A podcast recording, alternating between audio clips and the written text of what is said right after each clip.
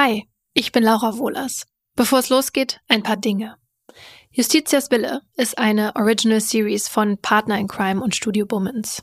Meine Kollegin Paulina Kraser und ich begleiten darin einen aktuellen Strafprozess, bei dem ein Arzt vor Gericht steht, der einer 37-jährigen Studentin mit Depressionen Suizidhilfe geleistet hat. Der Arzt sagt, es sei ein Gebot der Humanität gewesen. Die Staatsanwaltschaft sagt, es war ein Verbrechen. Der Mann habe die Frau zum willenlosen Werkzeug gegen sich selbst gemacht. Er habe sie, zumindest rechtlich gesehen, getötet. Paulina wird jeden Prozesstag im Gericht sitzen und uns danach erzählen, was passiert ist. Bis zum Urteil. Ein Urteil, das wegweisend sein könnte für den zukünftigen Umgang mit Suizidhilfe in Deutschland. Das hier ist die vierte Folge. Wenn ihr die ersten drei noch nicht gehört habt, dann fangt am besten von vorne an. Nach jedem Prozesstag gibt es eine neue Folge. Stand jetzt ist das immer Mittwochs und Samstags. Neun Prozesstage sind angesetzt und der Tag, an dem das Urteil gesprochen wird. Noch eine Inhaltswarnung. Es wird in dieser Staffel um Depressionen und Suizid gehen. Wenn euch diese Themen betreffen, solltet ihr den Podcast vielleicht lieber nicht hören oder nur gemeinsam mit einer Person, mit der ihr danach über eure Emotionen reden könnt. Hilfe bekommt ihr jederzeit bei der Telefonseelsorge. Und weitere Hilfsangebote haben wir euch in der Folgenbeschreibung verlinkt. Und jetzt geht's weiter mit Justitias Wille und der ersten Staffel Leben in der Waagschale.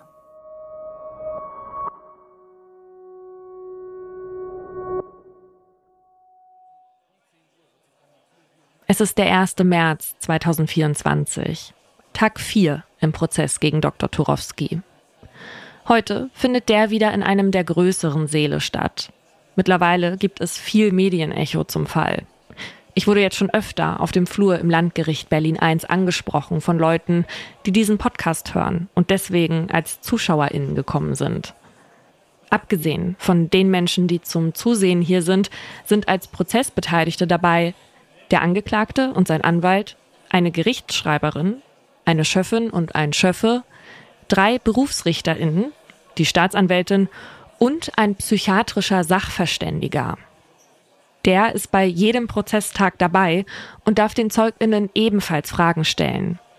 Er soll am Ende seine Einschätzung darüber abgeben, ob Isabel R.'s Suizidwunsch auf ihrem freien Willen beruhte. Keine einfache Sache, denke ich mir. Den Zustand von jemandem beurteilen zu müssen, ohne je selbst mit der Person gesprochen zu haben. Dazu kommt noch, dass Isabel Ers behandelnder Psychotherapeut und ihre Psychiaterin von der Schweigepflicht Gebrauch machen und vor Gericht nicht aussagen wollen. Der Gutachter muss sich also auf deren Aussagen bei der polizeilichen Vernehmung berufen, aber berücksichtigt natürlich auch das, was Freundinnen und Dr. Turowski über Isabel R. vor Gericht erzählen. Und das ist stellenweise ganz unterschiedlich. Dr. Turowski schildert, dass Isabel R. sich ihm als Frau präsentierte, die über 16 Jahre lang unter ihren Depressionen litt. Die schon mal versucht hatte, sich das Leben zu nehmen und bei der keine Therapie und keine Medikation je wirklich geholfen hatte. Diese Seite kannten die Freundinnen von Isabel R. nicht. Zumindest nicht bis kurz vor ihrem Tod. Sie beschreiben eine starke, taffe, lebensfrohe und unternehmungslustige Frau, die interessiert war an der Welt. Ein riesiger Widerspruch. Zumindest auf den ersten Blick. In jedem Fall geben uns die unterschiedlichen Beschreibungen ein Rätsel auf.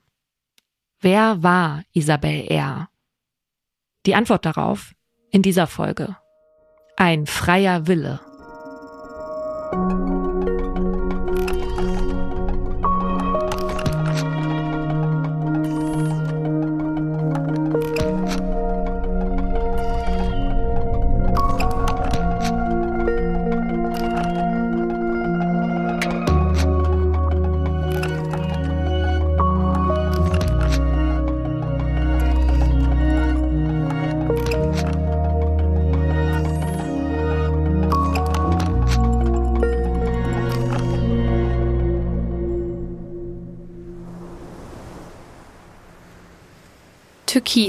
Ist das Meer, das in sanften Wellen den weißen Sandstrand umspielt.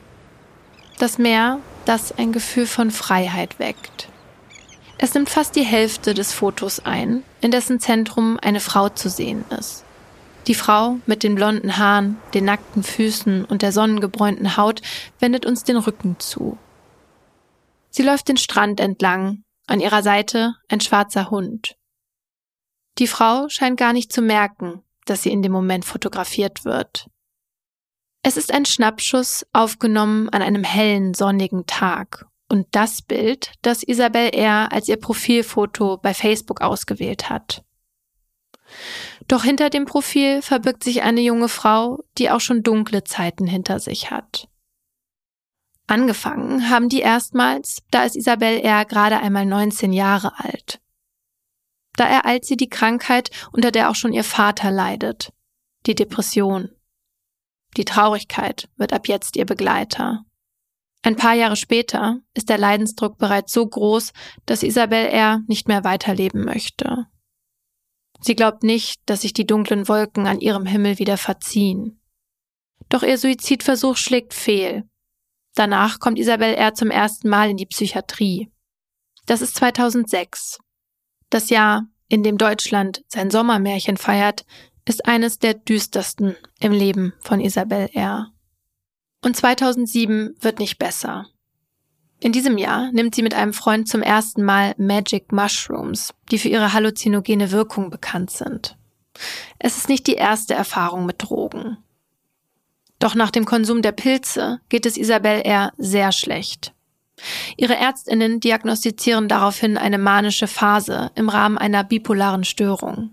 Menschen mit dieser affektiven Störung erleben im Laufe ihres Lebens extreme Gefühlslagen. Während die depressiven Phasen der Depression und ihren Auswirkungen ähneln, laufen Betroffene in den manischen Phasen in vielen Bereichen zur Höchstform auf. Im positiven, aber auch negativen. So können die Symptome während der Manie auch Halluzinationen und Wahngedanken mit einschließen. Das erlebt Isabel eher nur einmal in ihrem Leben. Bei ihr äußert sich das so extrem, dass sie zum zweiten Mal in die Psychiatrie kommt. Wieder ein Jahr später folgt der nächste große Schicksalsschlag. Bei Isabel R. wird ein Hirntumor entdeckt. Er ist zwar gutartig, aber nach der Operation kann sie ihre linke Hand nicht mehr so benutzen wie vorher. Feinmotorikstörung nennt sich das in ihrer Krankenakte. Verlust von noch mehr Lebensqualität bedeutet es für die 24-Jährige. In den Jahren danach geht es ihr mal besser, mal schlechter. 2014, mit Anfang 30, erhält Isabel R. dann einen Studienplatz für Veterinärmedizin an der Freien Universität Berlin. Für Isabel R., die ein großes Herz für Tiere hat, die ideale Studienwahl. Also zieht sie in die Hauptstadt, in eine Einzimmerwohnung im Stadtteil Charlottenburg. Aber das Studium ist nicht leicht. Obwohl ihre Freundinnen Isabel R. als gut organisiert und fleißig beschreiben, kommt sie hier immer wieder an ihre Grenzen. Über die Uni findet Isabel R. aber auch schnell sozialen Anschluss. Unter anderem ihre gute Freundin und Kommilitonin Emma Wilson, deren Namen wir geändert haben. Vor Gericht hat Emma Wilson erzählt, dass sie Isabel R. als unternehmungslustige und zuverlässige Frau kennenlernt, die gerne lacht. Isabel R. erzählt ihr von Reisen nach Südafrika und Israel und von Reitausflügen. Die beiden Freundinnen unternehmen viel zusammen. Sie fahren in den Spreewald, treffen sich mit anderen im Park zum Grillen oder sitzen in kleiner Runde bei Isabel R. in der Wohnung. Isabel macht dann Käsespätzle, ein Rezept ihrer geliebten Großmutter. Immer mit dabei ihr Ein und Alles, ihr kleiner Hund Benny. Im Frühjahr 2020 geht dann Isabel R.'s Beziehung in die Brüche. Neben ihrer Liebe verliert sie auch den Zugang zu dem kleinen Garten ihres Partners, in dem sie viel Zeit verbrachte. Isabel R. ist ein naturbezogener Mensch.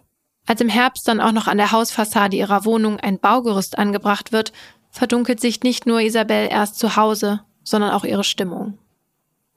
Und als die Corona-Maßnahmen im Winter verschärft und Kontaktbeschränkungen beschlossen werden, schrumpft ihr Leben auf die wenigen Quadratmeter ihrer vier Wände zusammen. Im Jahr 2021 kommt dann die praktische Phase des Studiums auf sie zu und damit eine Sache, vor der sie große Sorge hat. Das dreiwöchige Pflichtpraktikum auf dem Schlachthof. Nutztiere liegen Isabel R. besonders am Herzen. Nach ihrem Studium würde sie sich am liebsten für den Tierschutz einsetzen. Mit ihrer linken Hand, das weiß sie, würde sie sowieso nicht als Tierärztin praktizieren können. Im Frühjahr 2021 wird Isabel erst Lachen seltener. Das fällt ihrer Freundin Emma Wilson auf. Ihr erzählt sie auch, dass sie nicht schlafen kann und unruhig ist. Isabel R. habe auch gereizter gewirkt, sei gegenüber ihrer Freundin schneller an die Decke gegangen. Die Depression macht sich im Leben der 37-Jährigen wieder breit. Ende März schickt sie Emma Wilson eine Sprachnachricht, in der sie ihr zum ersten Mal von ihrer psychischen Erkrankung erzählt. Sie sagt, dass gerade eine depressive Phase auf sie zukommt und sie Medikamente nimmt. Die letzte Phase sei acht Jahre her, aber jetzt erwischt es sie von der vollen Breitseite, hört man ihre Stimme sagen. Und ich habe Zukunftsängste und generell Ängste vor allem, ganz, ganz schlimm. Isabel R. vertraut sich Emma Wilson an, weil sie, wie sie sagt, weiß, ich muss Leute, die ich mag, auch um Hilfe bitten. Und sie hofft, dass sie jetzt auf die Beine komme. Isabel R. ist keine Person, die schnell aufgibt. Das hat auch Emma Wilson vor Gericht erzählt. Nach Niederlagen braucht sie einen Moment, aber sie macht immer weiter. Auch jetzt handelt Isabel R. und gibt sich der Erkrankung nicht einfach hin. Sie geht zu ihrem Psychotherapeuten und verabredet sich viel, um nicht allein zu sein. Ende Mai sucht sie sich dann eine neue Psychologin, weil sie das Gefühl hat, mit ihrem jetzigen Therapeuten nicht weiterzukommen. Nach der ersten Sitzung erzählt sie ihrer Freundin Emma Wilson euphorisch davon. Sie probiert auch ein neues Medikament aus, eines, das einer Freundin aus Israel schon geholfen habe.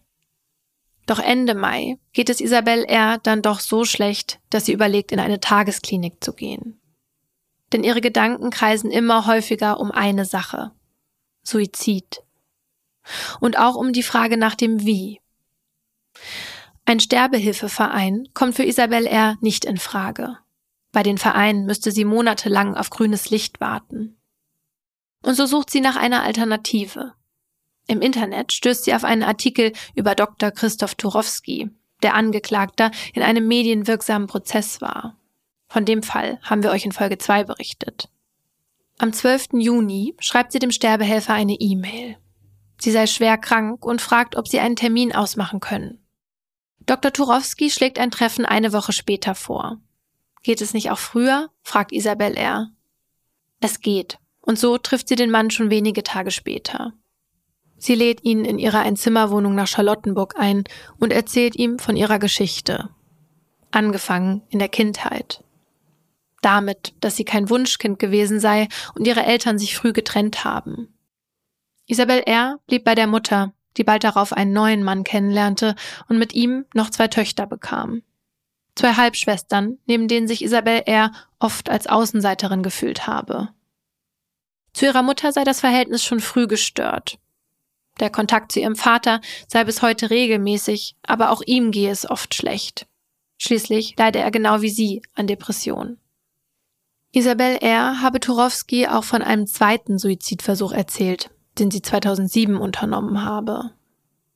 Turowski zufolge soll Isabel R. außerdem darüber nachgedacht haben, sich nach dem Studium ein Medikament zu besorgen, das in der Schweiz bei der Suizidhilfe genutzt wird ein Barbiturat, auf das sie als zugelassene Tierärztin Zugriff hätte und mit dem sie sich das Leben nehmen könnte.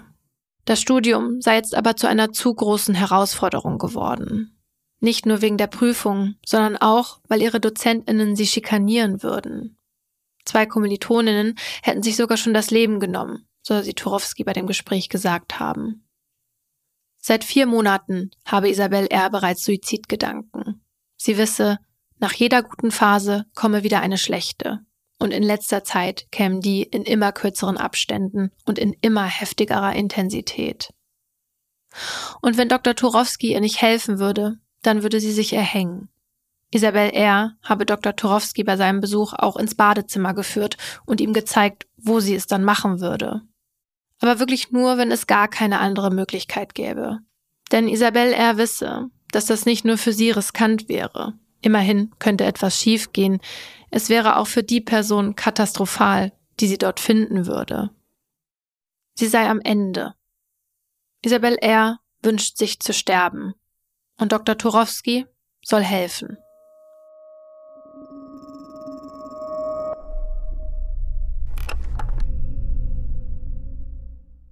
Ein Wunsch, der laut Staatsanwaltschaft nicht auf Isabel R.'s freiem Willen beruht und somit nicht frei verantwortlich ist. Von dem freien Willen und der frei verantwortlichen Suizidentscheidung haben wir jetzt schon öfter gehört. Es ist der Knackpunkt vor Gericht. Der, der darüber entscheidet, ob Dr. Turowski verurteilt wird oder nicht. Dabei hat der Vorsitzende Richter gleich am ersten Prozesstag klargemacht, dass es randscharfe Definitionen nicht gibt. Sonst säßen wir schließlich nicht hier, hat er gesagt. Worum es bei dem freien Willen im Kontext eines Suizidwunsches geht, hat uns Helmut Frister erklärt. Er ist Rechtswissenschaftler und Mitglied des Deutschen Ethikrats. Es kommt darauf an, welchen Menschen wir in unserem Zusammenleben generell Selbstbestimmungsfähigkeit zu erkennen. Und dafür ist entscheidend, ob die Personen in der Lage sind, das Für und Wider von Entscheidungen verständig gegeneinander abzuwägen. Das Für und Wider zu verstehen und gegeneinander abzuwägen.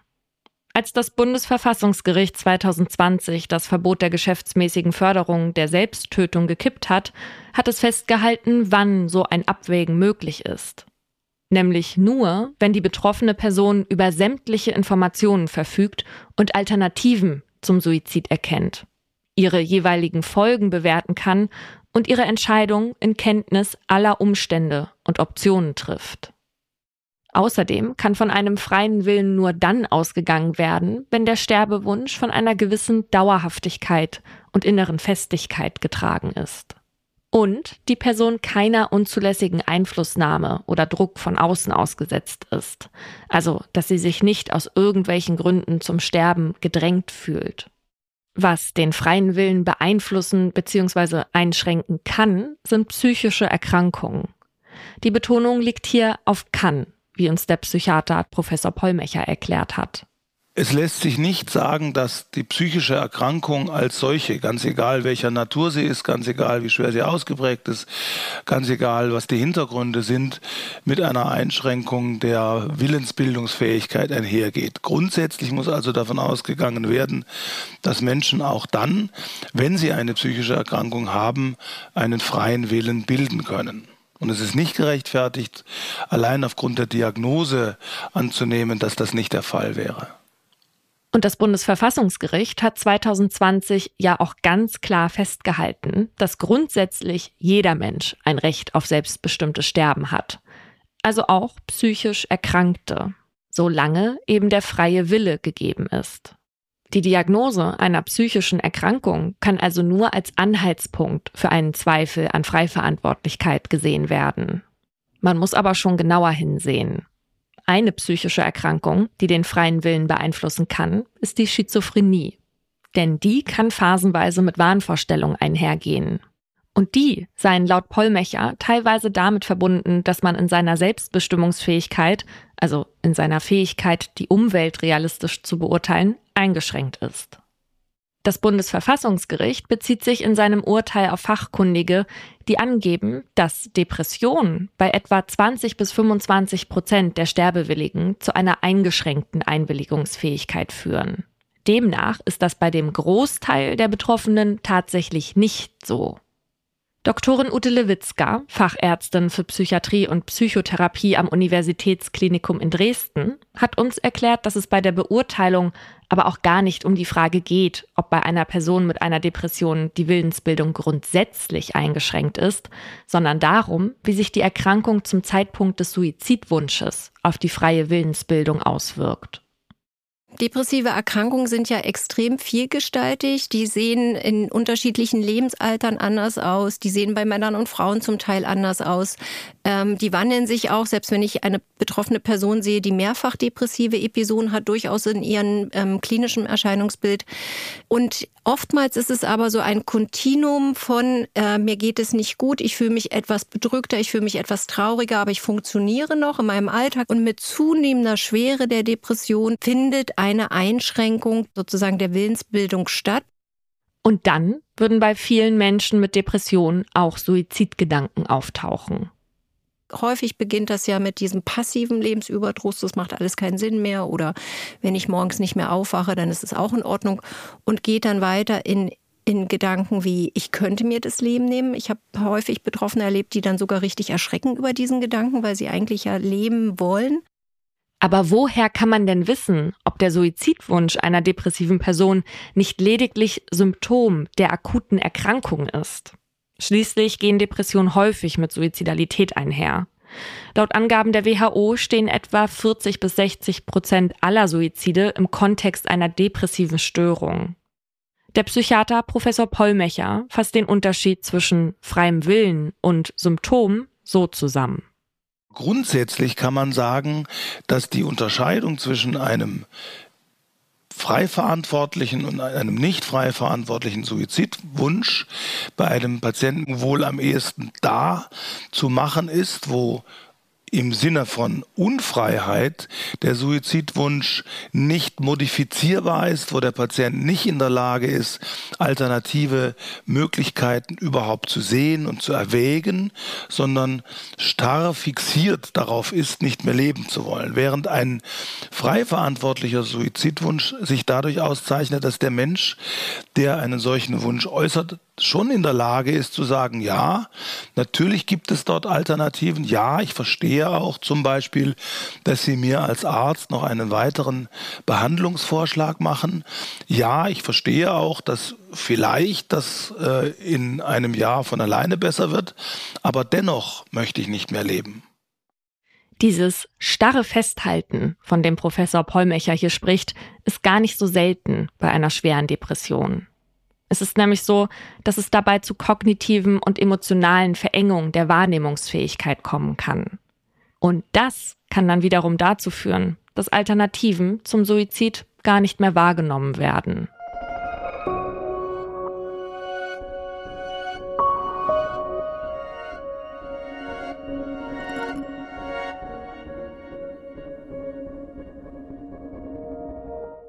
Isabel Ers langjähriger Psychotherapeut ist im Jahr 2021, dem Jahr, in dem sie sterben will, der Auffassung, dass seine Patientin aufgrund ihrer Erkrankung in ihrer Sicht sehr eingeengt ist.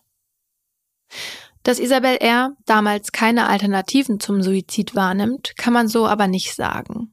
Mit ihrer Freundin Emma Wilson spricht sie darüber, ob sie in eine Tagesklinik gehen soll. Sie probiert es mit einer neuen Psychotherapie und nimmt ein neues Medikament. Mit Dr. Turowski spricht sie auch über weitere Therapiemöglichkeiten, über die Lithiumbehandlung, die immer wieder bei Menschen mit Depressionen eingesetzt wird. Vor dieser habe Isabel eher Angst, habe sie Dr. Turowski anvertraut. Denn als häufige Nebenwirkung tritt der sogenannte Tremor auf. Dabei fangen beispielsweise die Hände an leicht zu zittern. Das könne sich Isabel eher nicht leisten. Ihre linke Hand sei sowieso schon lediert. Wenn jetzt noch ein Zittern dazu käme, könne sie ihr Studium gleich an den Nagel hängen. Auch die Elektrokrampftherapie wolle sie für sich nicht. Die Videos, die sie sich dazu im Internet angeschaut habe, wirken brutal und schmerzhaft. Und die Ketamintherapie? Nach der Erfahrung mit den Magic Mushrooms wolle sie solche Substanzen nie wieder freiwillig einnehmen. Die einzige Droge, die Isabel R. in dieser Zeit noch regelmäßig konsumiert, ist Marihuana. Was Isabel R. in dem Gespräch laut Dr. Torowski auch deutlich macht, ist, dass er ihre behandelnden Ärztinnen nicht kontaktieren dürfe. Zu groß sei die Angst, dass diese dann dafür sorgen, dass sie zwangseingewiesen wird. Isabel R. wolle außerdem nicht, dass ihre Familie oder Freundinnen informiert werden. Denn sie sei sich sicher, alle Menschen, die sie kenne, würden den Suizid verhindern wollen. Und so verabredet Isabel R. mit Dr. Turowski ein Sterbedatum, von dem niemand etwas weiß, außer sie und ihr Sterbehelfer. Den 24. Juni 2021. Zwölf Tage nach ihrer ersten E-Mail an ihn.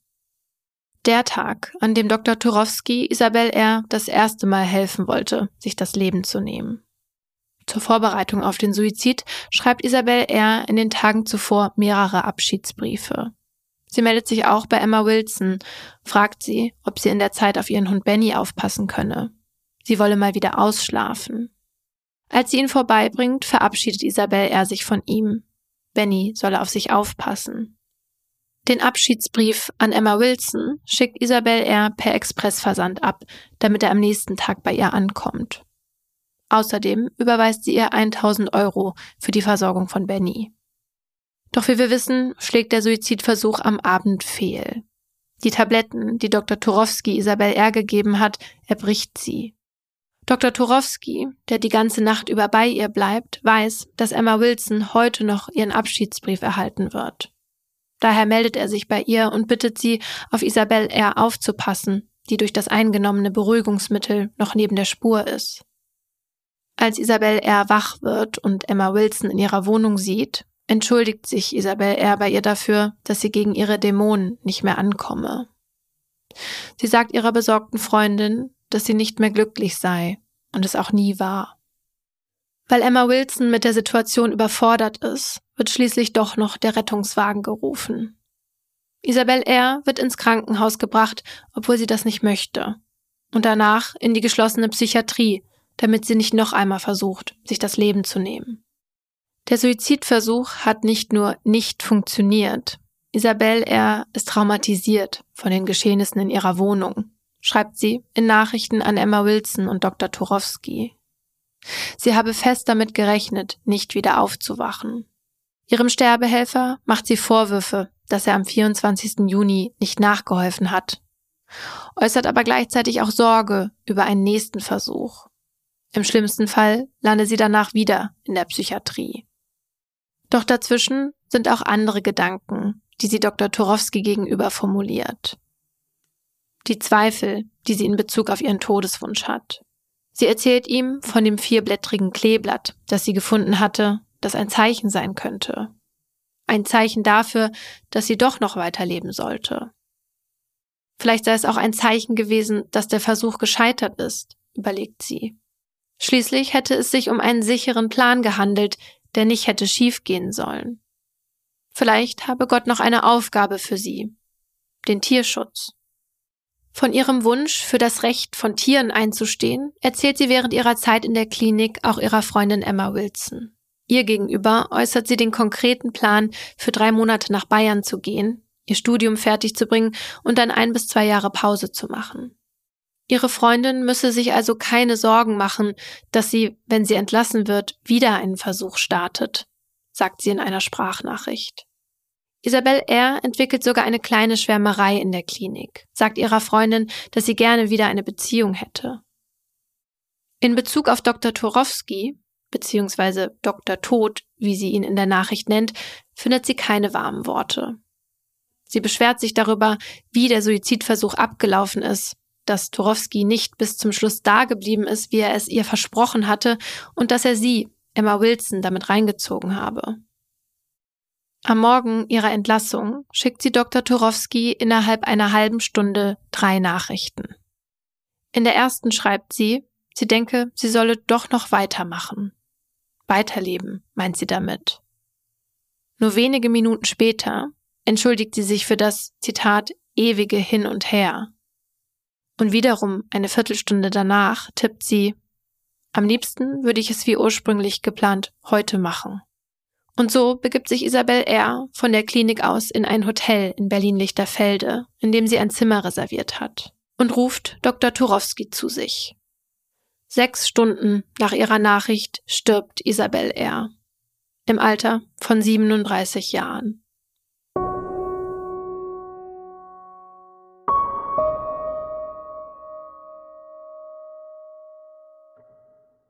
Die Ambivalenz in Isabel R.'s Nachrichten war auch vor Gericht bereits Thema.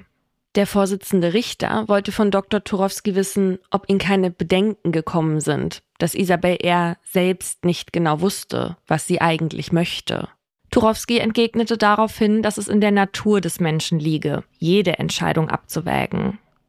Was wir morgens anziehen oder ob wir eine Partnerschaft eingehen. Das sei auch im Falle einer Suizidentscheidung normal. Die Quantität der Nachrichten, die pro Suizid waren, habe ihm gesagt, Isabel R. wollte ihr Leben beenden. Laut Bundesverfassungsgericht kann von einem freien Willen nur dann ausgegangen werden, wenn der Suizidwunsch von einer gewissen Dauerhaftigkeit und inneren Festigkeit getragen ist. Das ist wichtig, weil Suizidwünsche häufig ambivalent sind. Empirische Daten zeigen, dass Menschen, die einen gescheiterten Suizidversuch hinter sich haben, der auf einen kurzfristig gefassten Entschluss zurückgeht, diesen in 80 bis 90 Prozent der Fälle bereuen. Heißt, Suizidwünsche sind ganz häufig nur von begrenzter Dauer. Auch der Psychiater Professor Pollmecher hat im Gespräch betont, dass es ganz viele Menschen gibt, die unter schweren Suizidgedanken leiden, die mit oder auch ohne Behandlung nach kurzer Zeit schon wieder Lebensmut fassen. Isabel R. habe Dr. Turowski gegenüber geäußert, dass sie seit vier Monaten Suizidgedanken habe und dass bei ihr bisher keine Therapie so wirklich geholfen habe. Aber woher kann der Sterbehelfer wissen, dass dem wirklich so war? Er kannte Isabel R. nur zwölf Tage. In dem Zusammenhang wirft die Staatsanwaltschaft dem pensionierten Arzt unter anderem vor, dass er Isabel R. darin bestärkt habe, dass keine Hoffnung auf Besserung bestünde. Dabei gäbe es so etwas bei psychischen Erkrankungen gar nicht, sagt Professor Pollmecher. Zum einen verlaufen viele von diesen Erkrankungen phasisch. Das heißt, sie haben Phasen, in denen der Patient erkrankt ist und Phasen, in denen er gesund ist oder in denen es ihm zumindest deutlich besser geht. Solche Phasen können Monate dauern, solche Phasen können aber auch Jahre dauern sodass man tatsächlich nie genau sagen kann, das wird nichts mehr. Es gibt tatsächlich Menschen, die über Jahrzehnte depressiv erkrankt waren und bei denen zum Beispiel eine günstige Änderung der Lebensumstände auch zu einer massiven Besserung, wenn nicht sogar zu einer Heilung geführt hat. Isabel R. war das aber offenbar bewusst. Turowski gegenüber habe sie gesagt, dass nach jeder guten Phase wieder eine schlechte kommt. Er bestreitet außerdem vehement, sie in dem Glauben gelassen zu haben, dass es keine Aussicht auf Besserung für sie gäbe. Und er habe zu keiner Zeit an ihrer Urteilsfähigkeit gezweifelt. Doch war er überhaupt in der Lage, das einschätzen zu können? Thomas Paulmecher und Ute Lewitzka sind der Meinung, dass man für eine Einschätzung, ob jemand einen freien Willen hat, sehr viel Erfahrung im Umgang mit Menschen braucht, die suizidal sind. Und das hätten laut ihnen nur die Fachärztinnen für Psychiatrie und Psychotherapie. Wie Doktorin Lewitzka bei so einer Beurteilung vorgeht, erzählt sie selbst. Es finde ich wichtig, dass ich denjenigen befrage. Er erzählt mir erstmal ähm, und ich fange offen an im Gespräch und dann stelle ich eben auch die Fragen, um diese Symptome abzuklären. Dann immer noch mal eine Sichtweise von außen habe, weil natürlich, das, da kommen wir nämlich schon hin, die Betroffenen selbst ja oftmals in so einem Tunnel sind und Dinge anders bewerten, schon durch die Erkrankung selbst. Und da ist es sehr hilfreich, wenn wir eine sogenannte Fremdanamnese haben. Jemand, der den Betroffenen gut kennt und der dann auch gut beschreiben kann, ja, ich habe gemerkt, sie hat sich zurückgezogen und sie ist nicht mehr in ihren Kegelclub gegangen, was mir der Betroffene unter Umständen gar nicht sagen würde. Was genauso wichtig wie die Befragung der Betroffenen und einer angehörigen Person sei, sei eine gewisse Verlaufsbeobachtung. Ohne die könne man schwer eine fundierte Diagnose treffen. Und am besten holt man sich noch eine zweite Meinung dazu, so Lewitzka. Das habe Turowski, der, wie wir wissen, Internist ist, laut eigener Aussage auch Isabel R. nahegelegt. Auch weil er sich selbst absichern wollte. Doch die habe das nicht gewollt. Ein psychiatrisches Gutachten einzuholen, wie das auch bei den Sterbehilfevereinen üblich ist, sei zu teuer gewesen. Aber selbst PsychiaterInnen sind bei solchen Begutachtungen nicht immer einer Meinung. Professor Pollmecher hat erzählt, dass Studien aus den Niederlanden und Belgien gezeigt haben, dass die Gutachten von zwei verschiedenen PsychiaterInnen immer wieder zu unterschiedlichen Ergebnissen kommen. Daran sehen wir, wie kompliziert die Antwort auf die Frage ist, wann der freie Wille von einer psychischen Erkrankung eingeschränkt ist und wann nicht. Weil man in der Psychiatrie von dem Problem weiß, gibt es dort nun die Bestrebung, Leitlinien zu entwickeln. Damit PsychiaterInnen in Zukunft bei der Einschätzung des freien Willens Orientierung haben. Doch das ist keine leichte Aufgabe. Auch Helmut Frister vom Ethikrat verspricht sich nicht viel von so einem Vorhaben. Wir werden das nie in der Weise hinbekommen, dass wir sozusagen acht Punkte Checkliste haben und die haken wir ab und dann steht fest, der ist frei verantwortlich oder er ist es eben nicht. So darf das auch nicht sein, sondern das muss immer noch die persönliche Entscheidung eines Arztes jedenfalls auch sein, der dafür dann auch die persönliche Verantwortung trägt. Und äh, damit muss er leben und das kann ihm auch keiner abnehmen.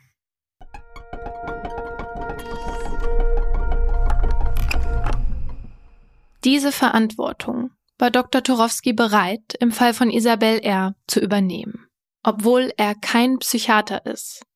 Und obwohl ihm laut Anklage bewusst war, dass bei Isabel R. eine depressive Episode vorliegen könnte, in der sie ihren Willen nicht frei verantwortlich bilden kann. Torowski ist überzeugt davon, dass Isabel R. sterben wollte, dass das ihr wahrer Wunsch war. Die Ärztinnen in der Klinik, die Isabel R. vorzeitig entließen, weil sie keine Selbstgefährdung mehr sahen, die habe sie getäuscht. Ihn nicht. Emma Wilson kannte ihre Freundin als Mensch, der nicht aufgibt. Sie hatte den Eindruck, dass Isabel R. in ihren zwei Wochen in der Klinik wieder Lebensmut fasste und positiv in die Zukunft blickte. Aber wo liegt jetzt die Wahrheit? Die unbefriedigende Antwort ist, sicher wissen werden wir das wohl nie. Vielleicht liegt sie irgendwo in der Mitte. Schließlich sind wir Menschen komplexe Wesen, die nicht immer konsequent sind im Handeln, die ihre Meinung je nach Situation auch schnell ändern können. Und jeder von uns hat Geheimnisse vor Freundinnen, Familie oder Arbeitskolleginnen oder lässt Dinge bei Erzählungen aus.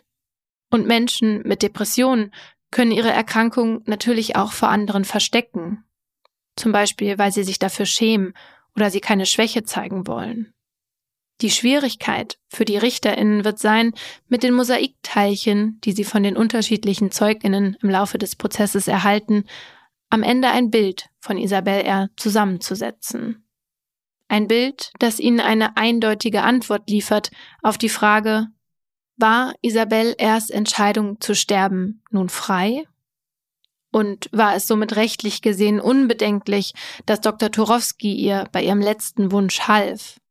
Oder war ihre Entscheidung nicht frei und Turowski hätte ihr damit nicht beim Sterben helfen dürfen? Was wäre dann heute? Wie würde es Isabel R. gehen, Hätte sie mit Hilfe von anderer Therapie die dunkle Phase von 2021 überwinden können? Würde sie wieder in den Urlaub fahren, am Strand entlanglaufen und auf das Meer schauen? Und würde das Meer auch ihr ein Gefühl von Freiheit geben?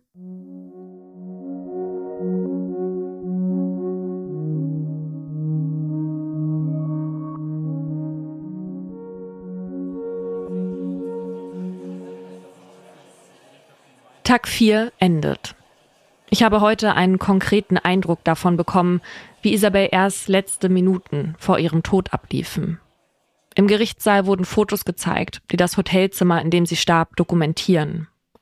Ein kleines, fast trist eingerichtetes Zimmer. Isabel R. und Dr. Turowski hatten alle wichtigen Unterlagen für die Polizei vorbereitet. Darunter die sogenannte Freitoderklärung, die Entbindung der Garantenpflicht und der Leichenschauschein ordentlich sortiert, ausgebreitet auf einem kleinen Tisch. Und ich habe das Video gesehen, das Isabel Rs letzten Moment zeigt. Ich erspare euch die Details. Auch wenn die Sequenz nur wenige Sekunden lang war, war es ziemlich eindrücklich. Dr. Turowski hat zu seiner rechtlichen Absicherung festgehalten, wie sie selbst das Ventil öffnet. Kurz vorher bittet sie Gott, er möge sie aufnehmen. Heute wurden die Rechtsmediziner gehört, die Isabel R. nach ihrem Tod untersucht haben. Außerdem haben ausgesagt, der Kriminalpolizist und der Freund von Isabel R.'s guter Freundin Emma Wilson. Er war es, der nach dem gescheiterten Suizidversuch den Rettungswagen rief. Er berichtet, dass er danach mit Dr. Turowski telefoniert habe. Turowski habe ihn zuallererst am Telefon gefragt, ob er denn wisse, welchen Schaden er und seine Freundin damit angerichtet hätten. Er habe ihm klar machen wollen, dass sie sich raushalten sollen und habe eine Zitat eklige, angemaßte Autorität an sich, wenn er redet. Auch Emma Wilson selbst erlebte den pensionierten Arzt an dem Tag als einschüchternd und manipulativ, weil er immer wieder betont haben soll, dass sie sich strafbar mache, wenn sie jemanden zur Hilfe rufen würde. Die Hotelmanagerin sagte bei der Polizei sogar aus, dass sie Dr. Turowskis Verhalten als überaus respektlos empfand. Nach dem, was ich von Dr. Turowski weiß, habe ich eine Vorstellung davon, warum er so auf die Menschen wirkte. Dr. Turowski war sich sowohl beim gescheiterten Versuch als auch an Isabel R.'s Todestag im Juli 2021 keiner Schuld bewusst. Und er war sich sicher, das Richtige getan zu haben. Warum er sich so sicher war, das erzählt er selbst. Und zwar mir. Nächstes Mal bei Justitias Wille.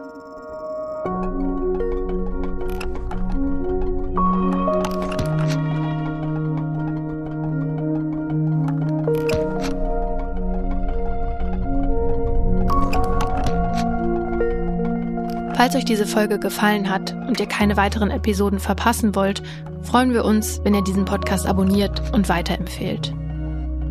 Justitias Wille ist eine Original Podcast Series der Partner in Crime und Studio Womans. Hosts und Autorinnen sind wir, Paulina Kraser und Laura Wohlers.